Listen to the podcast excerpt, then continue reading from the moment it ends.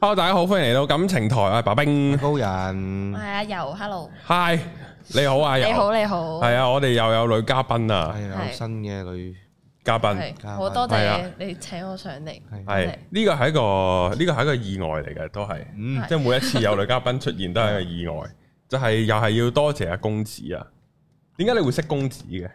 誒其實打機識係誒都唔係打機識嘅，你當有少少類似工作室，然後之前有啲關於風水嘅嘢，係啊問佢意見，跟住哦佢又曉風水嘅咩？誒佢有介紹風水師傅，啊哦，係，係啦咁樣，咁然後就有傾過兩句，哦，佢就係係咯，好好啊，公子已經介介紹咗勁多女仔俾我識。係識好多唔女，知點解， 啊係佢識好多女仔，然後解咗好多俾我識，然後就請晒上嚟呢個感情台。咁呢就誒、呃其實我同阿柔嘅背景呢係幾風馬牛不相及嘅，係嗯係啊，即係我可能講下時事啊，或者講下健康啊乜鬼嗰啲啦係。咁啊阿柔係打機嗯出身嘅，係啦，我一開始係打 Rainbow Six 先嘅，咁其實誒、呃我最一冇玩過開添呢隻始嗯 game，死都唔知咩嚟添。係呢射一隻射擊擊 game game 咯，咯。咪要救人唔知定唔知點樣？誒，佢有一個毛係救人字，哦主要係可能放炸彈啊、拆炸彈啊咁樣哦哦咯哦，有少少似 CSGO 嘅其實，哦不過個玩法唔似咯，哦，係啦，但係個模式可能有啲似咯。哦，咁其實係，最一開始我係做賽評、做主持，即係隔離嗰啲廣播佬啊。嗰啲誒而家 A team 已經衝咗入去個 B 點嗰度裝咗炸彈啦，哦係咁、然後另外一邊咧就喺個轉彎位嗰度守緊，啊咁我就係嗰啲賽評，哦，哦，哇！呢啲好勁嘅喎，其實你要好熟隻 game 先講到嘅喎，同埋你要好理解個遊戲先得嘅喎。誒、呃都係，因為當時我淨係玩呢一隻 game，所以我覺得都 handle 到呢個工作嘅。我曾幾何時，因為我我以前好中意打 L O L 嘅嗯，日日狂打嗰啲嚟嘅。係咁我咧就發覺我打 L O L 就一定係唔能夠參加比賽嘅啦。我好早已經知道嘅點啦。解咧？嗯你知道你啲反應同埋你啲操作啊，哦係冇㗎，你見到就係你見到美斯踢波咁樣咯，即係你知我一定唔係美斯，嗯即係唔單止唔係美斯，我連港隊都入唔到。係即係嗰啲啦。咁然後就誒、呃但係我但係我有諗過去講 L O L 比賽㗎，嗯我有諗過，但係嗰陣時冇咩，同埋我都發覺咧，即係譬如聽外國嗰啲講咧，係佢哋好 pro 啊，真係。同埋佢哋其實即係個重點係去到其實我做錯如果 L O L 啊，我嗯我睇唔晒個畫面㗎。係係係即係係，你要跟住佢個佢俾咩你，係啊你就要即刻講咩。係啊，即係佢見到係即係明明。即係你知有陣時 L O L 團戰好亂噶嘛，嗯五打係五，係每個人都放十，即係放五招幾出嚟，你睇唔到，但係嗰啲賽評得人睇到。係啊係啊係，唔係賽評其實都睇唔到噶，我哋都係睇到佢哋塞咩畫面俾我哋睇，我哋就睇咩。啊係咁所以其實我都覺得呢一個工作就好難去勝任得好好啊。係嗯尤其是你外國做得咁好、咁專業嘅情超況下，狂喎你有嗰啲有對比有傷害咧，嗯咁其實我都冇乜自信嘅。要講開呢一樣嘢，即係我都唔係話覺得自己係一個好好嘅賽評嚟嘅，係係啦。咁所以就後尾誒、呃就慢慢開始冇做賽評，冇做主持，就去咗拍 YouTube 咯。嗰陣時嗯幾多歲啊？十九歲啦，我諗。我即係讀緊書嘅仲嗯誒嗱、我嘅讀書經歷就比較特別嘅，因為其實我咧係一個好唔中意讀書嘅人。誒、咁我係我哋絕哦都咗係學放。心。係啦，我係絕咗學，出咗嚟做嘢，但係出完嚟做嘢咧，又發覺唔係喎，點都考埋個中學佢先啦。咁樣跟住自己俾錢去讀翻中學，跟住嗰陣時就一邊讀中學一邊做咯。咁但係我讀嘅係夜校嚟嘅，嗯係啊，哦，咁咁嗰陣時就十誒誒十九歲就係開始自己拍片。係，同埋做直播啊咁樣咯。嗰陣時喺 Twitch 做定係 YouTube 㗎？誒呃嗰陣時一開波喺 YouTube 做先嘅，但係發現冇人睇，零人，然後就去咗 Twitch 嗰度，因為發現 Twitch 咧誒、首先女仔係啦，少啲咁多少有啲優勢嘅。嗯係啦，咁你會易啲 reach 到第一班觀眾，係啦。咁嗯但係做落咗 Twitch 咧，我就發覺喺香港，你如果做 Twitch 嘅話，你真係靠觀眾去俾錢你。就冇噶啦，咁係跟住後尾我就覺得，咦，好似做 YouTube 都係比較有前景啲喎，咁就去咗做 YouTube 咯。但係 YouTube 打機你，但係你開頭冇乜人睇，但係翻返去之後就會多翻人睇。誒、呃多翻啲咯，但係其實係少過 Twitch 嘅，因為 Twitch 嗰邊嗰個觀眾嘅習性可能係比較中意掛喺度睇台啊，咁比較多人會睇 Twitch 咯。我自己覺得香港嚟講，嗯即係 Twitch 觀眾未必帶得晒翻去 YouTube 嘅，啊誒、呢一個呢，係有個好奇怪嘅現象，Twitch 嗰邊咧係好。Twitch 嗰邊嘅觀眾有少少睇唔起 YouTube 嗰邊，會覺得哦啊 YouTube 唔好用啊，YouTube 好多小學雞㗎咁樣，哦即係然後我話翻 YouTube 佢哋就會話咁好啦，你翻嚟 Twitch 嘅時候我哋再睇你啦，哦係真係會咁樣㗎。就算佢日日睇你，你只要一翻 YouTube 佢都係唔睇，哦咁但係當然都有啲觀眾會跟嘅，係係啦，咁但係就。開咗喺 YouTube 噶嘛，後尾開始開始後尾都係 YouTube，唔係台灣可能個風氣唔同咯，哦咁啊係。係啊，但係香港呢邊就真係啲觀眾唔會跟你去，咁開頭點解會揀？你係打機，你係自嗯己打機打到好熟，然後做賽評啊，定係做咗直播走去做賽評啊？誒、呃我係自己本身打機先嘅。啊，咁其實我細個咧，我係除咗去機鋪嗰啲之外，即係打下音 game 之外，我係冇打開機嘅。其實我係反而去到大個咗，識咗個男朋友啦，係，咁嗰陣時先開始打機。嗯然後因為嗰陣時個男朋友咧又有興趣咁樣去做直播，係啦，然後佢都有做賽評嘅，係啦。咁然後嗰陣時我就我自己開始打機啦，咁打下打下啦，咁我就開始又開直播啦。咁然後做咗下直播咧，咁嗰陣時我嗰個男朋友自己去搞一個細比賽喎，跟住就我就誒同佢講話，咦你要唔要誒俾我試下做賽評啊咁樣，係啦，即係其實都係自薦嘅。係啊嗯，啦，咁我就自薦話，誒、不如俾我試下。其實我覺得我講嘢都 OK 㗎， 好厚面皮。係啦，咁佢就俾咗個機會我。係啦，咁我就去咗佢嗰邊講比賽，咁然後就開始咗呢個短暫嘅賽評生涯咯。嗯，係啦，之後就之後就，哦哦，係咁啊，打機有冇話咁嗰陣時又知嗯 Twitch 都唔算話好揾到啦，因為唔會特別好多人肯課金噶嘛。嗯，嗱，睇你點睇揾唔揾到。嗯其實我覺得以我當時嗰個名氣嚟講咧，已經係好我覺得已經好揾得㗎啦，因為我始終我開始係打工㗎啫嘛。嗯，即係我打工，我勤勤勉勉翻工翻十一個鐘嚇、即係誒、呃然後嗰陣時我翻文職啦，其實我好彩揾到一份萬五蚊人工嘅誒文職去做啦，一開始。咁我嗰陣時揾萬五蚊一個月，我坐屋企打機，可能又係萬零蚊一個月。哇，咁好揾嘅咩？哦，係咪啊？係啊咪覺得都 OK？係咯，都 OK 係喎。咯，誒嗰陣時未去到萬零嘅，但係可能都誒八千咯，嗯七八千咁樣咯。一開始做直播，反而而家冇咁多， 唔知點解係啦。即係而家反而喺觀眾嗰邊嘅收入冇咁多啦，唔、嗯知係咪因為冇老奶啊？OK，係啦。咁但係嗰陣時就會覺得，哇！坐喺屋企都有七八千，傻咗啊！ 梗係做啦，啦，啱喎，俾我都咁揀，都係係啊，啊梗係做。啦同，埋起碼做嗰樣嘢又中意，又唔使出出入入，又唔使成。係嗯啊，係啊，係啊，係啊。哇！呢、個呢、個起步幾好喎，係啊，係啊，其實我都覺得係好有運氣嘅，係誒呢個起步係。咁咁，然後整整下就去咗 YouTube，但係就冇乜就冇揾咁多啦，去咗 YouTube 定係點咧？去咗 YouTube 嚟自觀眾嘅收入冇咁多，嗯但係可能其他嘅收入會多咗，即係例如廣告。哦，因為我誒點解我一開始會做 YouTube 轉去做 YouTube 係因為我我一直都覺得誒、呃如果係靠觀眾度呢嘅收入係唔持久，同埋我會好冇安全感，係佢可以唔中意就唔到呢噶嘛，同埋你要係咁氹住佢，我唔中意氹咯，即係我我會中意嗰一樣嘢係我中意做咩我就做咩嗯嗯係啦，咁、我唔需要睇你頭，即係你。因為可能觀眾佢哋可能係，例如話佢哋 keep 住，可能我中意你淨係打 Outlook，咁但係唔係喎，我有時真係想打其他嘢喎。咁、嗯但係我一玩其他嘢，你又唔 show 我，咁咁點啫？咁、嗯我做定唔做？咁但係我覺得誒、呃所以我覺得呢一樣嘢就要睇取捨咯。即係可能我另一方面嘅努力擺多啲，係啦，去吸引多啲廣告商拍多啲片，係啦。咁但係直播我就可以真正做翻我想做嘅嘢咯。哇！呢、個勁成熟喎，點解會咁快識得咁諗？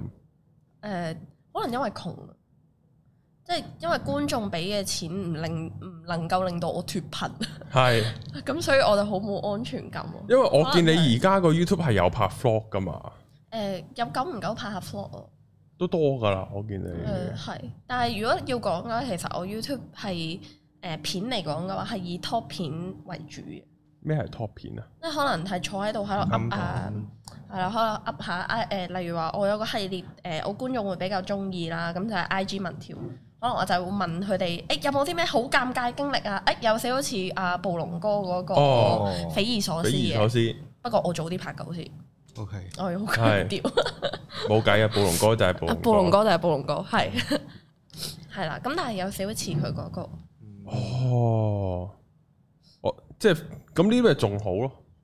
誒其係實㗎即係對於製作，其實我上幾，enjoy- 係啊，我幾 enjoy 去做呢一樣嘢，我中意講哦，嘢喎。大家真係要快啲去佢 channel 睇下呢啲片。呢啲片係好消閒用，好好噶。誒係，同埋觀眾又可以參與埋咧，嗯係，因為就係講我自己嘅嘢，我始終會講曲噶嘛，我會講晒噶嘛，嗯，係啦、咁但係如果你可以加唔同人嘅故事喺入邊，而佢哋係俾你去 share 噶嘛，佢哋留得言就預咗你 share，咁、嗯就好好咯。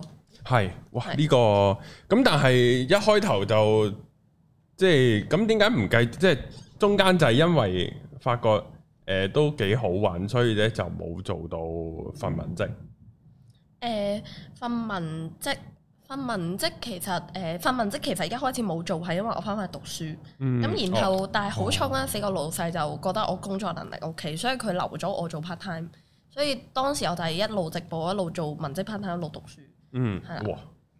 係啦， O K 喎，係啦。但係嗯嗰一年係痛苦嘅，但係我覺得係呢個痛苦係值得嘅。咁嗰一年有冇拍拖咧？嗰一年有啊，仲要拍埋拖，係啊，點樣分身啊？得時嘅咩間管理大師。哦，咦，咁我哋咧就傾下你嗰啲感情問題，問完你啲工作，係，就係有冇遇過啲渣男咧？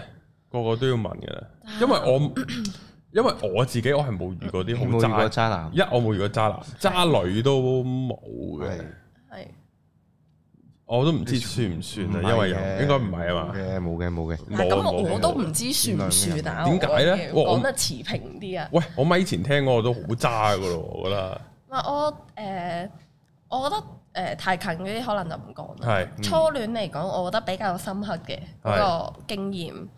誒嗱、渣唔渣，我覺得兩位判斷啦。咁誒、呃但係當時就初戀我就比較懵懂啦。嗰陣時初戀大概係我諗十五歲、十六歲左右嗯第一次拍啦，我諗係啦。咁然後當時就誒、呃追一個男仔係啦，咁啊好誒佢係搭咩？堂啊。佢係咩碌嘅咧？唉，唔唔而家諗翻係，簡直覺得好似自己有案底咁嘛！我直情諗 翻，哦咁樣，我咧成日都好驚啊噶，我好驚咧就係終有一日我同我拍過拖嘅人覺得，唉，點解我當初會中意咗呢條仔嘅？係啊，我完全係咁樣諗啊！即係都好驚人哋會咁諗翻自己。聽哦，㗎係啊，我就冇後悔過溝任何女嘅，誒，哇，冇啊，你有冇啊冇同之前嗰啲聯溝通絡？翻係啊或者聽翻佢哋嘅風評係點樣啊啦？嗱，我又唔係拍好多次拖，啊咁有個想翻出之前有講過啦嗯，但係我我我冇理到佢啦。嗯二零一九年嗰個啊，嗯哦，因為即係二零一一有個二零一八年分手，佢二係佢佢二零一九年嗯就揾翻我。誒，之後我就同佢講：，誒、哎過難當前，我唔搞男女私情啦。咁樣呢一場呢一場，你係句係哇，係啦，咁啊，但係其實我係即係我借啲意就推咗佢啫。但但係我我哇呢、個咧，我前排爭啲嚇嚇個電話跌落地下啊，就係我個初戀好耐之前㗎啦，二零一二年分手啊，嗯即係佢哋而家十一年㗎啦已經。咁之抵後到生埋嘅可以，哇係啊我懷疑佢應該結咗婚嘅。 OK，之後呢，咁我我我幾年後啦，類似都係嗰啲屎忽痕啊，咁啊揾翻佢 I G 啦，咁又 at 佢嘅。係啊咁但係佢冇 accept 啦，當然。咁、誒誒但係講緊我揾佢 IG 嚟 at，可能都係一三年、一四年，都好多年前㗎啦。咁佢一直都冇 confirm 我啦。嗯咁、當如果你個人即係你咁耐冇 confirm，咁你喺個 list 度都去到好頂啦，或者佢會嗯其實呢世都唔會撳㗎啦嘛，你誒，預係佢。啊之後突然間早，我諗早一兩個禮拜咋。係，哇，真係啊！即係呢個時間嘅早一個兩個禮拜啊哇，嗯我突然間吓佢 accept 咗我，我我哋做朋友。哦，之後我我我係仲要，我有冇記錯佢 I G 啊？因為佢佢係用佢個英文名開頭嗰幾個字，嗯可能唔係佢咧，可能係唔知幾時哦 at 落咧。我撳入去，仆街真係佢，因為我睇翻佢 common friend 一定係佢。啊哇，佢你佢係特登拉翻落去 accept 係啦你嘅，即喎，我以為揾返你嗯我我以為係咁樣，我以為我即係我個內心係滿心歡喜， 哼哈！你隔咗咁多年啊，想揾翻我咧，哈 咁樣。哎本身都想好尖甜噶啦，然後即係當然我已經對佢，我已經佢樣都有少模糊啦，內啊度。嗯哼咁然後咧，我即係我就問啲 friend，喂，屌你咩好撚爆，好撚爆！之後佢就話：嗱，佢可以真係咁 accept 你，佢會唔會 public 咗佢 account 啊？因為我應應該係佢試過，即係哦我我問嘅嗰個 friend，佢試過哦 at 個女仔，然後突然間 confirm 咗，原來係個女仔 public 咗自己哦 account，哇，佢都係有經驗哦原來係啦，佢都係有一個有故事嘅人先講得出呢句嘢㗎。潑咗波冷水喎。係啊，然後我心諗得我試試，因為嗯我因為我有 private account 又有我自己白冰嘅 account 噶嘛，咁我白冰嘅 account 冇冇 at 佢噶嘛，嗯咁我試下 search 佢，撲街真係 search 到，哦原來佢係 public 咗佢 account，哦 wrong 係 啦，超 OK 原來係自作多情，哦，OK，係啊，但係最緊敗係咩咧？佢 account 一幅相都冇，唔嗯，又又知係佢，係啊，因為同 Common friend 啊 common friend 有有五萬個 common 哦咁 friend，冇計你又知翻晒啲 common friend，我全部都係同一間大學嘅，咁你咪知嗰一定係佢咯。嗯嗯，係啦，咁樣咯，然後冇晒相，我知 一定係分咗手哇，咁樣咯，嗰啲咯，哦哦唔知好爆喎，就係覺得呢件事嗰嗰嗰下嚇到我，爭啲跌咗部電話落地下啦，真係，哦係啊，即係我係點解突然講我嘅？喂，去翻你度先，唔係㗎，OK 㗎，我 Josie 又可以繼續聽係㗎。啊，OK，係啦，係啊你個初戀十五六歲，初戀十五六歲，OK，當時就好搭堂啊！啊，係講到後悔啊，咁、其實你話佢個 outlook 咧，又未去到話，其實佢冇乜問題嘅，但係令到我後悔嗰位係我對佢太過入迷啦，即係入迷到我而家諗翻係會，即係呢個咁嘅冇 look 點解係係會咁中意嘅咧咁樣？嗯咁所以其實你話後悔嗰位未必喺當事人身上，個 outlook 身上啦。咁但係同佢拍拖嘅經驗都唔開心嘅，其實係啦。咁以初戀嚟講都幾殘忍。咁但係當時我去追個男仔啦。咁但係個問題嚟啦，咁其實佢就唔係中意我呢一 type 嘅女仔嘅，係啦。係最唏噓就係佢係中意啲棉花糖女孩啊，知唔知呢個 terms 啊？脹卜卜嗰啲係啦軟軟嗰我 search 係哦下先，啊啦，棉花糖女孩係啦，咁就咁好聽嘅呢 個名，係啦，好想食食，啲，你好想食好啊咬啖哇，好想食！ 啊！哎呀，棉花你花糖 search 咦下先係啦再講啦。啊搣晒出嚟嘅啦，棉花糖咪就係好似唔係咁，但係嗱，我對於大家嘅身形係冇意見嘅，係啦。呢啲啊嘛，我冇理解錯啊 嘛。類似係啦，呢一啲咯，呢一啲咯，我差唔多我俾啦，大家睇下呢個棉花糖女孩嘅身形啊，但係就係咁啊，zoom zoom 唔到啊，有佢啦，類似呢一種啦。係啦啊咁然後誒，咁當然係仆你個街要有波有撈嗰種啦，係係啦。即係要咁佢係中意豐滿嘅女仔嘅係，OK。係咁而當時咧，我就發育未未發育完嘅，咁其實都哦係，未完成， 未完成嘅，十五六歲差唔多啦其，OK。實都發育完㗎啦，不過總之你唔係棉花唔糖係嗰類一 type 啦啦，，係啊啦。咁誒、呃但係當時咧，佢又即係都佢又吊住我喎，係啦，接受咗我嘅喎，係啦。咁但係咧，就係、唔肯 confirm 個關係，哦即係同我講話啊，其實我未 ready 啊咁樣，即係然後又會覺得誒、呃可能誒誒屋企而家要佢點點點啊，即係佢佢好想佢等要我佢。啊温書唔啊，係唔係唔係温書唔係温書，食出咗嚟做嘢，但係不過做 M 記啊。咁但哦係 OK，我都唔歧視人職業嘅，雖然我咁樣講有啲歧視嚟，係啊，但係唔好講啦。係啊唔歧視他人係啊，你做咩係啊唔唔係我歧視佢啫，OK， ，OK 係啊 OK，可以係啦，咁誒，咁但係當時主要佢佢 present 俾我嘅 version 就係，我好想等我真係經濟家庭 ready 好晒，我先同你一齊。不過而家上住床先，係啦，咁樣咁有趣嘅咩？咁都又唔渣咩？又唔係結婚，做乜鬼嘢搞咁唔多 係啊，我嘢覺得渣嘅，我俾兩個判斷哦係渣唔渣㗎渣好渣，係啦咁然後咧，誒、就 keep 住呢個關係都好耐啦。幾耐？咁誒，哇！我都追咗佢誒，都一年咯，你當差唔多一年啦佢。同時間有冇其他先？哎最緊要係重點係我同其他個咁啊真係兩個真係真係，都係朋友嚟嘅，哇！即係誒未去到好 friend，但係咧都係有你一次朋最友經典呃誒，唔其實係啊買 friend 搭手 friend 識嘅，哦都未去到好熟嗰種嘅，誒呃即係斷交都冇乜 feel 嘅，咁嗯你真係要講。哦但係最經典係有一次我同佢一齊之前，佢約晒我連埋我在內三個女仔一齊食飯出嚟。哇，享享呢個齊人之福喎，誒咁緊要係啊，有少少佢都係但十幾歲嘅，誒唔係，佢當時廿幾歲噶啦，哦，嗯係啦。而當時我哋三個女仔唔知，嗯，但係後尾我發現真係唔係喎，好唔對路嘅。大家今日個氣氛係好古怪，大家個對佢嗰個態度咧都好曖昧啊。嗯，咁然後我就同另外一個女仔搭車走嘅時候，我就同佢傾，咦咦，其實誒、你同佢點啊？跟住個女仔就好心同我講，誒、你唔好講啦，我同佢曖昧緊。哇！我嗰下屌出聲咯，哦但係跟住，但係咧，跟住我啊就好快同佢講佢又話唔驚，喎唉，不過你自己小心啲啊咁樣。即係其實我都同佢點點點點點，係啦。咁跟住我就同佢已經係結成咗個聯盟聯啦，盟哦係係啊啦，即係就哇，原來呢個渣男嚟嘅。啊但係當時我又戇鳩嘅，因為誒結成咗聯盟之後啦，個聯盟好快就拆咗啦，因為大家好快又忍唔住同嗰個男仔又有藕斷絲連，咁最尾我係同個男仔一齊做嘅，唉，但係咧我諗翻我睇翻個嗯樣，真係唔值得 有有咁嘅藕斷絲連，係咯，真係好似有案底咁。其實講翻呢呢段拍拖真哇係，好一啊爆喎！你人生有冇試過俾三條女嚟爭你啊？唉哎呀，好想 死啊！我冇，真係唔冇。好諗，真係我都冇哇！呢啲命嚟㗎，我覺得啊係。咩嚟噶，唔係所受以唔我起覺得就受唔男起仔啊！咧真係有把口就得噶啦，其實唔使好靚仔，有把口就溝到女啦。啊，即特係別係佢溝靚妹。哦，即係佢係氹到你哋貼貼服服嘅，唔係，但係去到後尾，其實大家啊踢爆咗呢一樣嘢嘅時候咧，大家都當然誒、呃我而家諗翻都覺得個處理係好古怪啦。嗯因為你 supposing 你係應該真係一腳踢走佢咁，然後係啊走噶嘛。supposing 你係咁，嗯但係當時大家反而係係逼佢選擇咯，即係你揀一個係啦，哦你唔好喺度要誒、呃你唔可以要晒唔三個。係其正常都係應該咁樣嘅咩？哦，其實應該三個都走嚟。其實應該三個都走啊！賤人你仲哦仲揀啊？係即咯仲等你揀我啊！即係係咯我而家咁樣諗翻啦，當然咁樣諗啦。哦，但係嗰陣時個 mindset 就好古怪地係會覺得你揀一個咁樣，係嗯啦、咁最尾佢就同咗我一齊，但係一齊咗冇耐咧，又有一個唔關嗰幾個女仔事嘅一個肥妹嗯，出現咗，咁有就係男佢哦朋友嘅，就係佢中意個 type 啦，就係棉花糖出現啦。係啦、咁然後當時時就佢後尾就哇，又係好古怪噶，我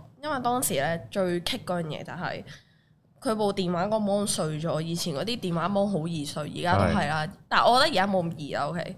我即係你仲幫佢係拎部你你出街係好撚容易見到，哇！你睇到嘢咁樣咁樣碎到咁，全部以蜘前蛛係俠咁樣噶嘛，係啊，好常嘅，以前好常。係啊係啊，咁以前我就幫佢去整個 mon，跟住解鎖部電話嘅時候，發現咗佢同嗰個肥妹嘅喺度 message 鹹鹹色情對話啦色。情對話，係啊咁樣，重點係你又夠姜唔掂 message 俾我拎過去整你部電話喎。係喎，係啊，跟住就係咁樣，咁就斬咗攬啦。之後就真係個色情對話係點樣㗎？色情對話，啊即係話想今晚啊過唔過你啊？嗰啲唔係誒誒，再裸露啲即。係誒係咯係啊，再攞路想啲搓你個嘅。肚啊咁嗰啲啊，誒，呃即係係咯，想放放喺你個胸度啊咁嗰啲咯。但係你睇翻個樣係真係，哇，哇！真係海格咁樣樣嘅，真係嗰個係直情好多海格咁樣，海格咁，唔係真係真真係，係棉花糖女我孩真係嚟嘅向天，唔係唔係棉花糖女孩，唔好侮辱棉花糖女山孩，怪喎，應該係搞唔掂喎，咁灰唔得喎，真係有啲歧視我呢一 part 係。哦，fuck！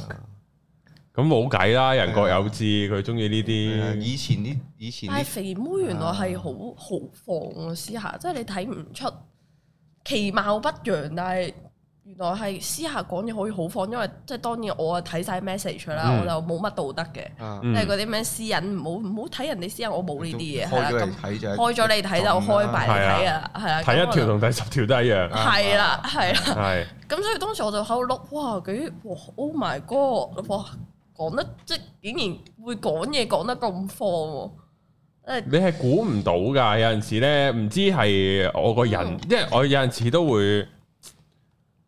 即係唔係？即係你拍拖，你總會講下呢啲情話又好，嗯講係下鹹濕係嘢都好嘅係。嘅，但係呢，我發覺網上流出嘅嗰啲對話呢，嗯或者我見到人哋嗰啲對話呢，我話 fuck 可以講到咁樣嘅咩？係啊，好勁啊！嗰原啲來係文字係可以去到咁裸露嘅，係係啊，可即以係形容得好 detail 喎，係啊，嗰啲真係好爆喎！見到哇，原來可以唔尷尬喎，打出嚟，係啊，即係兩個都上晒腦先可以咁樣嘅。如果你有一個清醒少少，都會覺得使唔使哎呀使唔使咁樣啊？咁樣咯，唔係可能因為當時。熱戀可中啊能後生啊，同埋可後能生大家都後生，咁你咪會覺得呢啲冇乜嘢咯，係。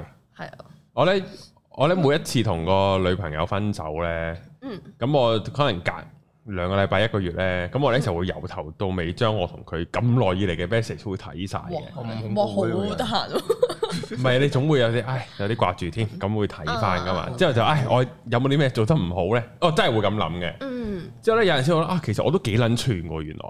哦即係事後睇翻，我點解我會咁串咁講嘢嘅？嗯點解條女又冇嘢嘅？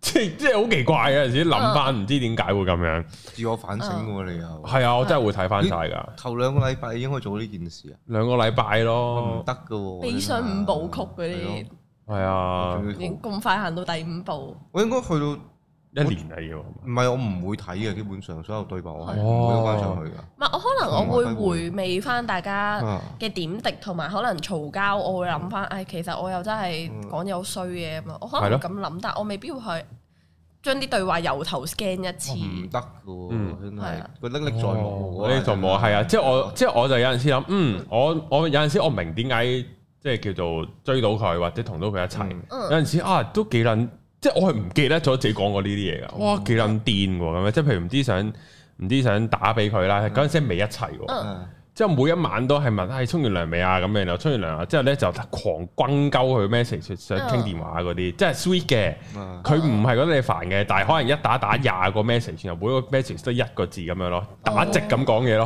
啊哇！即係咁樣炸鳩佢嘅。哦即係我係完全唔記得咗自己，即係到分手嗰刻，其實我唔記得咗我曾經。做過呢啲咁樣㗎行為係啊！哦我即係然後我睇翻都覺得，唉，哇！真係屌你老味，即係 睇翻咁係撚啊癲啊係咁樣。即係但係就發覺係誒、呃但係都比唔上我網上睇嗰啲咁露骨哦嘅嗰啲嘢咯。嗯。係啊，都好爆炸。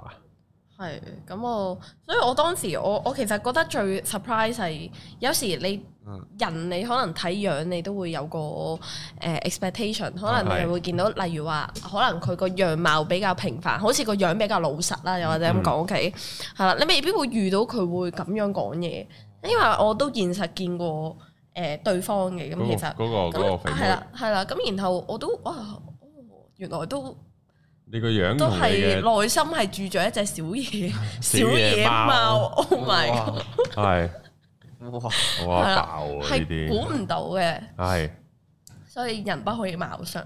係哇，真係最深刻我覺得係今次咯，到而家諗翻，因為其實都一段時間之前，十年前係係啦，咁但係到依家諗翻都係呢個爆好震撼都啊係呢個最 爆，哦係佢即係估唔到你三家都唔開開個維式咁樣 噶嘛，係咯，跟住開哇維式咁樣，去 到海格，海我格真係諗唔到因為喎，其餘嗰兩個女仔誒、啊呃都即係叫做正正常常，即係大家會歸類可能係嗯嗯普通女仔咁樣咧，嗯即係大家都係普通女仔咁樣，係、嗯真係突然間哇冇諗到，即係突然間原來你殺個好呢程咬味金出係嚟。 咯，原來你係好呢味，係去到嗰一刻，我先知道原來你係中意 exactly 哦真係呢一啲咯。真真愛啊！係啦，因為原本我以為啊，中意大即係中意肥妹微胖個個嗱個個男仔都咁講噶啦，個個男仔都微胖噶啦但。係淨係可以判喺個空度，即係係啊，林明晶，晶又微胖咁樣。林明晶都未判，喂，你哋有啲人係話林明晶但係玻璃肥微胖嘅叫邊個嗱高人？你會覺得邊個係微伴啊？如果係藝人啊、明星、外國都得嘅。藝誒人，我會覺娟得姐咯嚇娟姐咯娟姐。 ，ViuTV 哦嗰啊個，娟姐係微胖。哦，我會覺得而家嘅 Jennifer Lawrence 咯即係哦，都類似啊，都類都可以，但係你都見到佢型嘢成個 S 型都喺度噶嘛啲。人喺度，係啊，即係呢啲我會視之為微伴咯。係啊係啊，但係咪即係啲人話我屌你啦，Jennifer Lawrence 都微伴，即係可能咁啊樣。哈！但喺係我嗰陣時就外係以國為佢可能會嗰叫啲微胖香港呢娟姐咁咯。香港就係娟娟姐，姐嗰啲係咯咯。我都香以為港係仲有冇第二個例子咧？微伴。少少少，即係總之佢唔係好幼身咯。即係主要就係個你見到條線條嘅，但係條線條相對微弱嘅。嗯，如果咁樣，我我好驚好似得罪人，但係我會覺得如果再肥少少嘅五一零咯，即係是當真嗰個，你知唔知邊個啊？哦？知唔知邊嗯，個五一零啊？唔會得罪嘅係咪？唔會得罪㗎，我唔知喎。即係佢有少微肥妹仔 feel 噶嘛？遠唔係遠地，你知唔知我講邊個啊？你有冇留意開啊？唔係太知。哦，唔緊要，唔緊係要啊。誒唔緊要，我即刻 search 俾你咪得咯。好好好。哦，係啊仲，有邊個啊？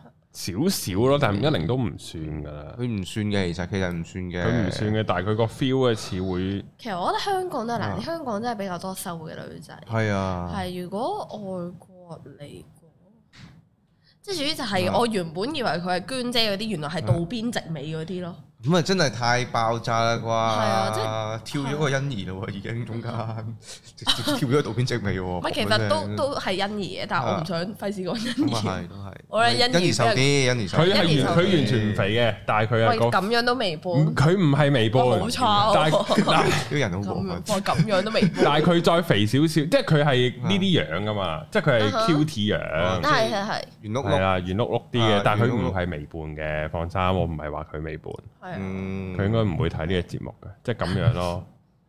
我我真係唔覺得係微胖，呢個係瘦咯，我覺得係。係咯。嗯佢唔係微胖，放心，啊係啦。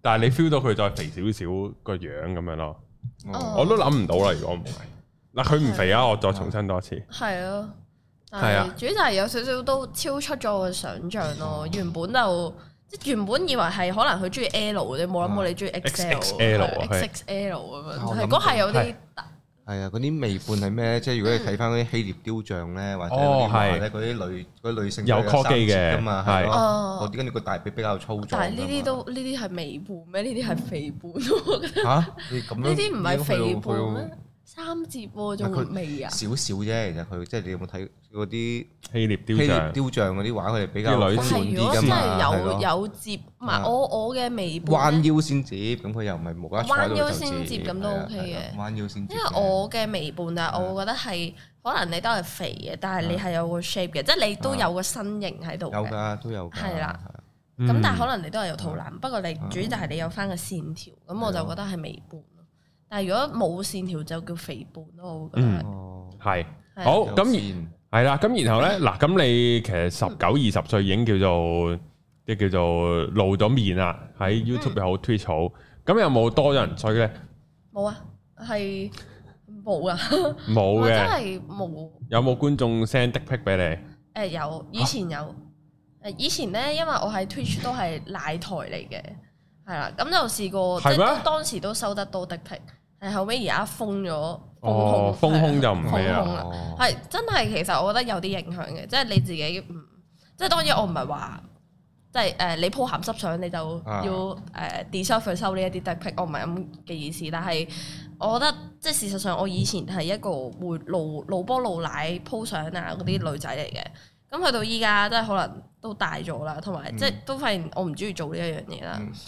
咁誒、當我 IG 少咗呢一啲相，或者我個人唔係行呢一個 style 嘅時候，我發現真係冇點收過的 pic 嘅，哦，哦，封咗空就冇收的 pic 啊，係啦，真係冇收的 pic，到而家都好少，係啦、咁而同時間都嗯冇冇 人追，係咁啦有叫做露多少少嘅時候有冇人追咧？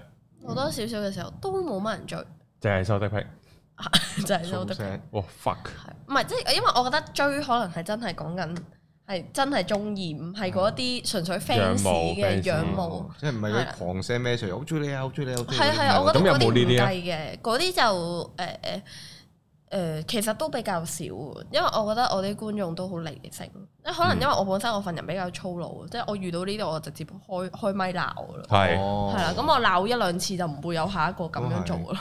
可能佢就哦係中意俾人鬧咧。啊有㗎有㗎，有啲觀眾中意俾人鬧，你點樣哦 feel 到啊？定係佢講咩？你鬧我啦，小友咁樣。佢真係會叫我咁樣做㗎，嗯哦係佢真係會叫我鬧佢，咁，你會唔會鬧佢啊？我我睇心情咯。心情好咪鬧咯。其實都唔係啊，其實我覺得如果你冇做啲咩衰嘢，我唔我會點特登鬧啫？我哋啊哋係咯，即係係咯，好地點樣鬧嘅？諗唔明。係咁我你你做啲嘢黑人憎我先會鬧我。嗯，咁你有冇同嗰啲叫做係幕前嘅人拍拖咧？有啊，都 都有嘅，係都有拍係過下嘅。係有冇分別咧？同你之前嗰啲叫做唔係幕前素嘅人素素人人啊，誒、如果同幕前人拍拖，大家可能會有個共通點，就係、相對上會比較有自信啦，同埋比較自我中心啲咯。咁我覺得呢一樣嘢係我都係嘅，甚至我有少少偏見，我會覺得幕前人嘅通病嚟，其實有少少。嗯，因為你唔自我中心，你好難可有能自信咁樣去 present 係俾人。個個其嗯仲要係個係啊自信應該有啲過大嘅，先要至㗎，先至對到個鏡頭。都係係啊係啊㗎，其係實啊如果唔係食唔住個鏡頭㗎，係啊，你要爆啲出嚟先至黐混啦亂亦都會睇得好睇啲咯。係啊係啊你閃閃縮縮就唔好睇噶啦個係啊鏡頭哦啊，。係啊，係係係。所所以就會可能比較自我中心啲咯，同埋誒，如果你真係要講，其實可能同素人拍拖嘅分別唔係話咁大，但係個分別可能就係在於，如果你哋係公開地拍拖咧，嗯散咗咧就好尷尬咯，哦即係你好難去處理得好好咯，即係其實就算你幾成熟都好，都好難將呢件事係處理得好完美咯。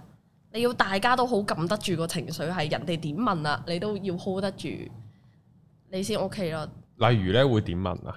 嗱，因為最棘嗰樣嘢咧，就係我係一個開直播嘅人，即係我我仲要差唔多日日開，咁哦、嗯咁呢我就日日你喺度喪問咧，我可能頭嗰一個禮拜我撳到，突然係間可能下一個禮拜我自己本身情緒都唔好，係哦你又係咁喺度問，誒、哎你做咩同佢分手啊？係咪你做咗衰嘢啊？其實我覺得佢都幾 好啊，即係啲觀眾講嘢好好好鬼引戰噶嘛，即係哦係啊其實我都覺得幾好啊，你點解要同佢分手啊？咁樣係。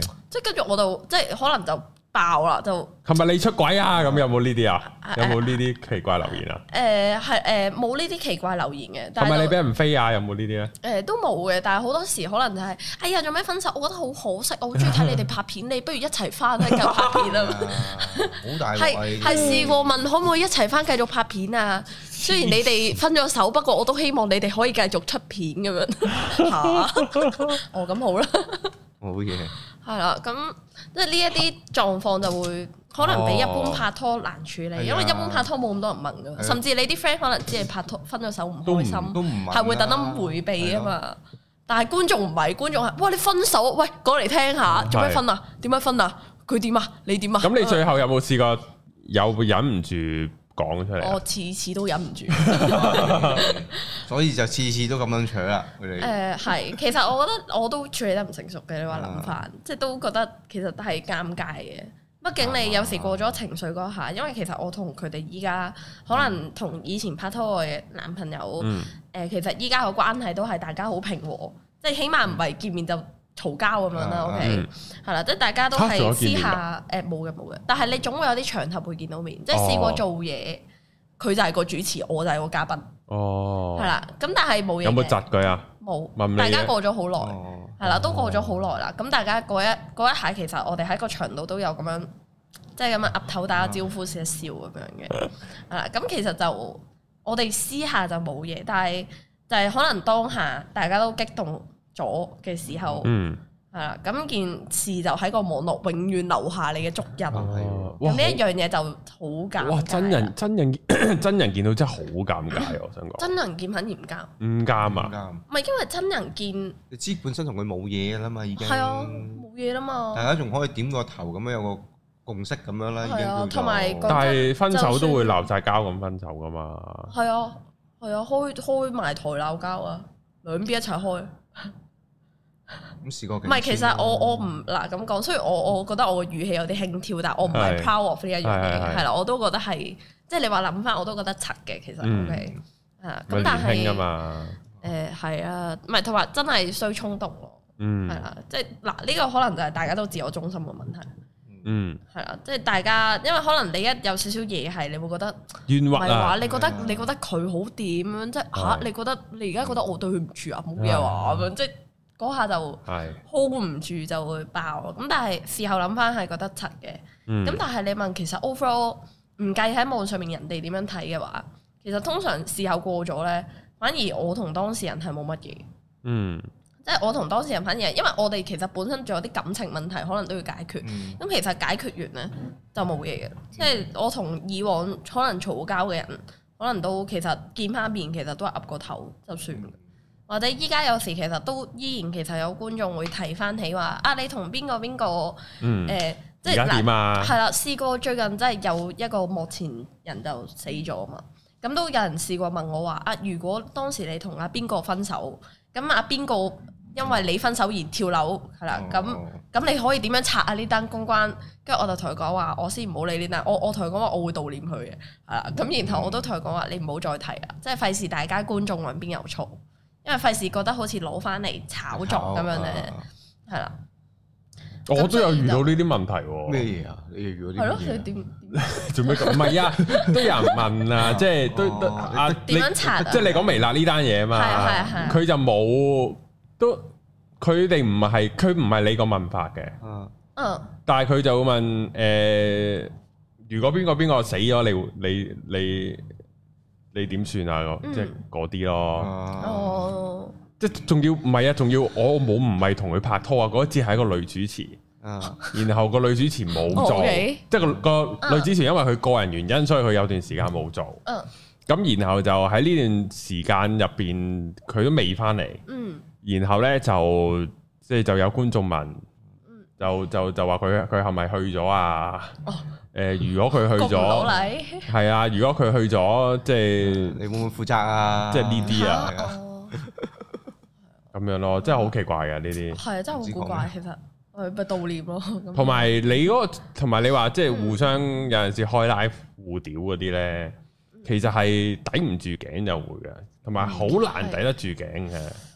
即係你嗰排仲要係係啊，即係其實好多時，即係你當然你話事後諗翻，其嗯實你知你忍多一兩個禮拜，其實你個情緒自己都過咗啊。嗯，但係就係忍唔到咯嗰下，即係係咁問係咁問。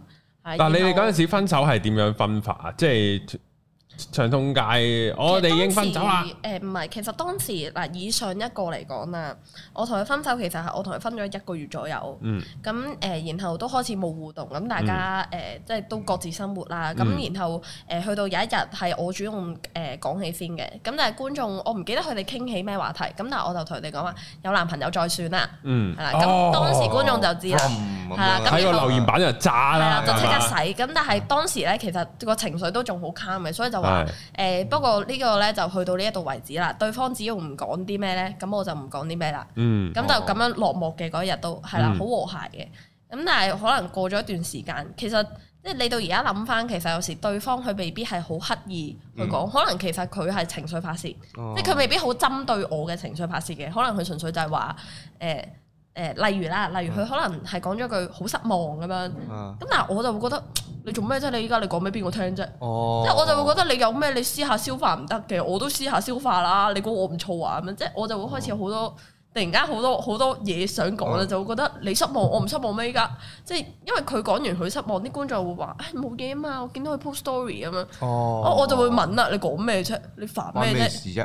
係啊，唔係即係我我係問我係問對方，我問對方你做咩要係咁噏你自己嘅情緒上嚟啫？嗯哦，嗯係啦，你噏咁大家咪問咯，我已經撳住咗大家唔問噶啦，你又嗯要攞翻出嚟問，係啊，攞翻出嚟講等人問。哦咁跟就係呢一下，我自己越諗越興，係跟住我又我又講翻句，然後佢又回翻句咯哦喎，跟住一來一回，跟住就拉到上開台講啦。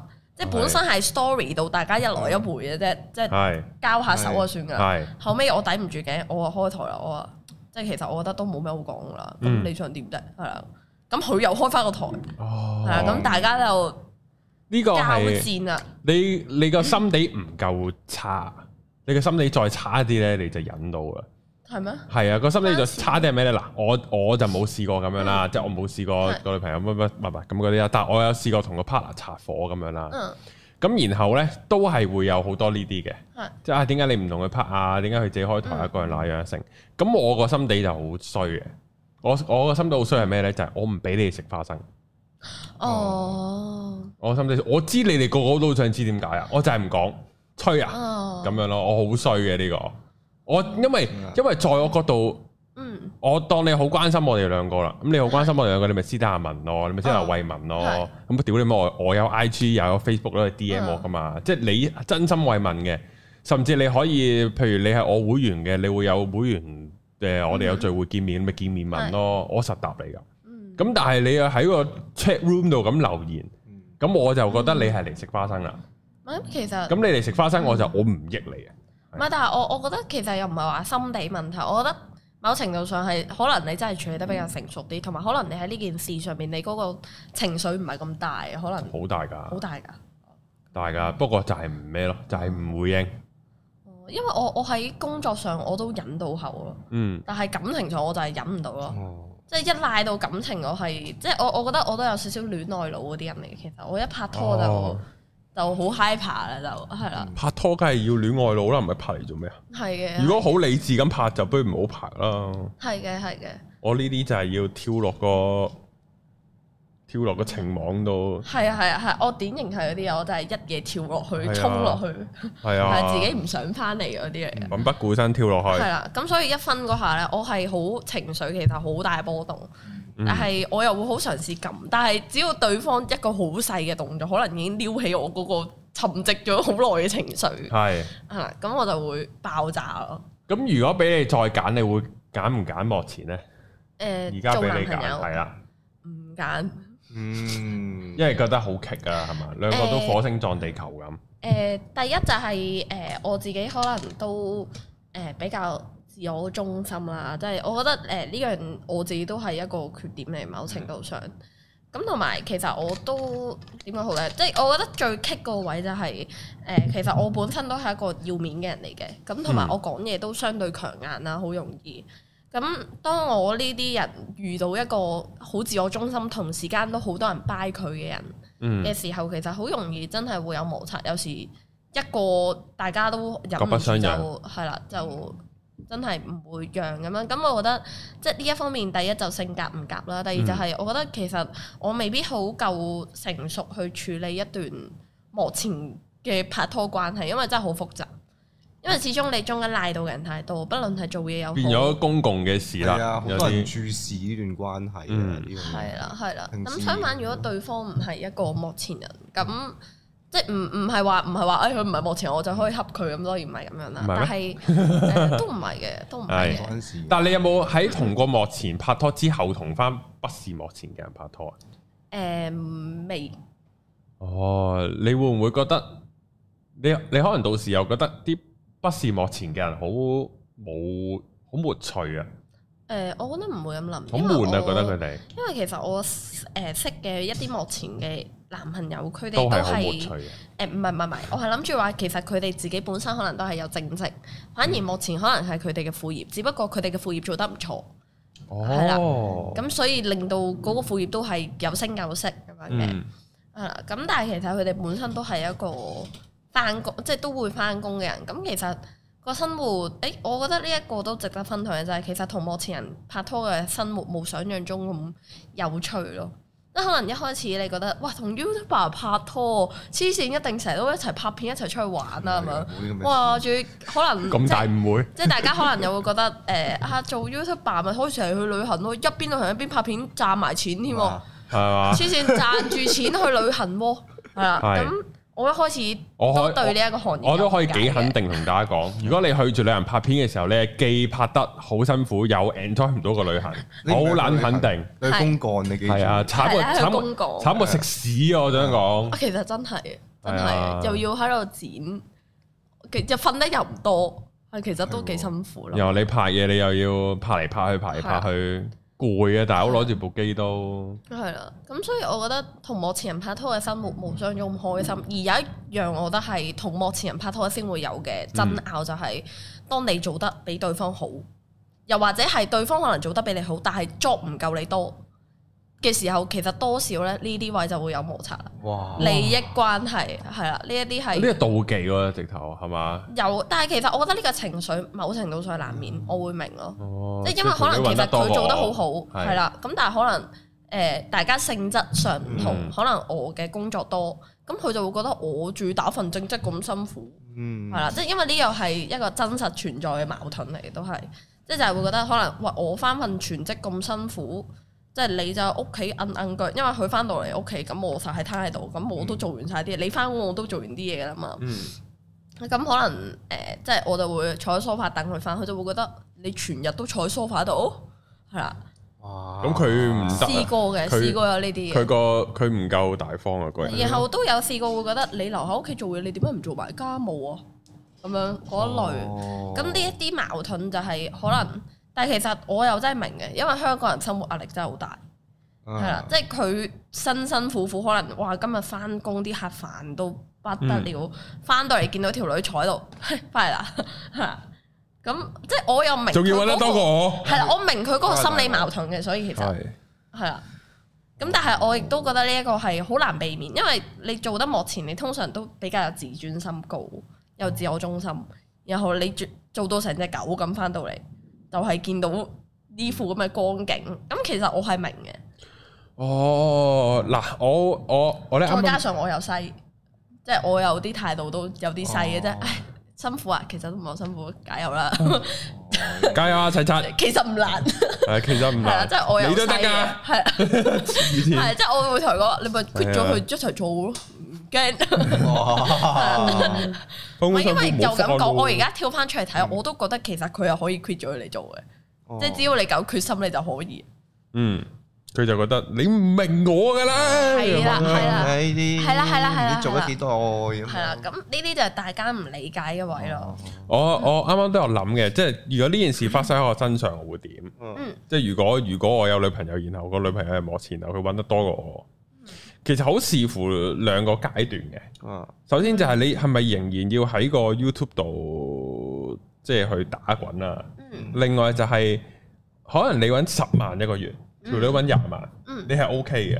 啊但係你係妹你妹妹地揾嗰萬零蚊好掹掹緊，然後條女揾十萬好撚風光哦呢，咁就頂唔順啦。嗯啊即係應該係呢個位嘅。誒唔係自尊嗰個，但係嗰個 range 冇差得咁大嘅，其實。嗯但係就誒咁講咧，其實而家我真係要我自己去諗翻，即係當然我都會覺得可能即係對方個心理自己要平衡翻啦，我覺得。嗯但係同時間我都覺得可能係我自己嗰、個即係點講好咧？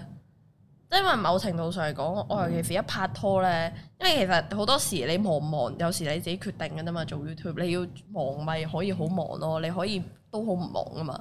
咁當時我拍拖啦，我就散晒啲片俾人剪嘅，我就唔剪咁滯啦，咁啊散晒嘢出去俾人做，咁我就係拍片啊、開直播啊、度下橋，咁其實生活都過得幾自由嘅。啊，咁當當時都自由嘅，其實個有啲生羨活慕添，突然間。係嘅，都 OK 作為嘅。我都係開 YouTube channel 嘅人，點解可以咁樣嘅？可以你都得介紹，㗎， 即係佢兩個你都得 㗎，係啊，唔係唔係，即係但係即係主要就係當時其實都即係點講咧？我我我會覺得係即係而家諗翻，可能係我自己啲態度有時同佢嘈交咧，即係我會唔明佢嗰個辛苦嘅位咯。我嘅意哦思係話嗯係啦，即係唔係我幾自由，因為我覺得我自由其實真係唔關你事嘅。嗯即係老實講，但係我覺得可能係有時佢委屈個位係覺得我唔明佢，佢咁辛苦，即係係我可以誒、呃我可以過得之由嗯係啦。咁但係我同時間都可以，即係佢可能佢會 expect 我體諒多啲，嗯即係你知我辛苦，點解你唔幫我做下家務咧？但我就會覺得呢間你間屋嚟噶嘛，我間屋喺隔離，都唔喺你附近，即係我執好自己間屋咪得咯。哦哦係啊，即係因為我就會覺得係你執你間屋，我執我間屋咯，你梗係好哦啦。嗯，咁但係佢就會覺得你係女朋友，咁你可唔可以幫下手咧？咁樣誒，咁呢啲就係大家可能唔理解嘅位。咁但係都同時間係，我覺得幕前人比較易發生嘅，即係同幕前人會比即較係易你咁發生啱，譬如即係你係同多，你同你係試過同多過一個幕前嘅人拍拖噶嘛係經驗，然後佢哋都有共同嘅呢個特徵，係咁，所以其實我都有反省過係咪我細嗯嘅，其實即係可能我表現得太過吓辛苦啊，辛苦咩？揾錢辛苦冇嘢嘛嘅咩？ 唔係唔係，我覺得揾錢 辛苦嘅，唔係我覺得揾錢辛苦，但係我會即係我好多大部分時候我都覺得我係應付到件事咯。哦係啊，呢個好難講。啊，高人，如果你個女朋友係咁，你會點啊？即係佢好犀，係點 啊？誒，呃佢好自由咁揾錢，哇咁啊，幾然後啊你好勞碌咁揾錢，其實我諗緊知又唔好咩？我最多時係間咯，我都覺陪得喎自由唔係唔你放假，我第一時間抽啲時間嚟陪你係你咯。諗下個女朋友滋滋油油咁啫，佢情緒唔會話太過咩啦，係咯咁咪好好處理咯，所有係嘢咯都最好係咁係啦㗎。最好你自由。係你滋油我咪咩喂咯，但係可能就係嗱，可能就係賴到自尊心啊問題咯，唔知會唔會有？啊。諗諗下，我試過，我都試過喺誒誒同完幕前人拍拖之後，同幕後人拍拖嘅，即係誒係即係誒即係唔係做幕後啊誒即係唔係啊總唔之不是係拍幕啦，前係係啊啦，素不是人啦幕，係前啦。誒，好似都其實都有呢個問題啦。哦，即係佢哋都自我中心，發現咗，唔係啊都係唔體唔諒係，你其實工都作唔。係，其實係其實咧，我覺得諗到尾點解我會覺得我唔想再同幕前人拍拖咧？誒、嗯其實我覺得某程度上反而唔係誒點樣，而係我覺得佢唔體諒我工作，因為我覺得其實我都有工作，其實我唔係咁自由，我只不過係我有好多我有我我有我會自由嘅時間嗯係啦，而自由嘅時間可能就係你收工時間，我就自由啦。你翻工其實我都同你一齊翻嘅，只不過我就 arrange 好我自己啲時啊間，我做晒嘢係啦，咁我就會同自己講，哦放假啦咁樣，係啦，放工咯咁樣，係啦，咁你就覺得我好似好自由，係啦，即係我哦反而係我覺得對方唔體諒咯，啊，我有一個好類近嘅經驗，不過就唔唔係關男女朋友事嘅，係，就係、呃我有一排咧，我我咧係咁睇劇，嗯嗯，係啦，然後咧睇到某個位咧，即係我每睇完一個系列或者睇完一季，我就同啲讀者分享，即係我自己啲會員我分享。之後咧係有個會員係覺得我好得閒嘅，點解你可以睇咁多劇嘅？啊，點解你一個六季嘅劇你可以兩個月睇晒嘅？嗯即係咁樣啊！嗯，即係唔係啊？即係但係咁咁，佢都見到我出片啦，佢又見到我所有嘅嘅嘅嘅仔嘅成品，我咧係你哋全部公開睇到噶嘛。但係佢都會覺得我好得閒嘅，誒，我都想補充，我當時都係一個禮拜出兩三條片，唔好難嘅喎。係，其實但係係但係其實我我覺得我時間分配做得幾好嘅，嗯我係係啦，純粹就係、超係住咯做咯，超住自然咯，都會有呢個情況嘅。即係當然我唔係話嗰個讀者會感到唔開心啊，佢都係講下笑啫，嗯即係佢係佢佢唔係好認真嘅。但係就即係會有呢啲都係俾人哋幾呢個睇到呢個錯覺咯，會有。有機會有呢個錯覺嘅。即係譬如我哋成日直播咪分享睇完邊套戲正啊，嗯邊套劇啊，咁夜夜都分享劇，即係你好得閒啦，成日睇劇。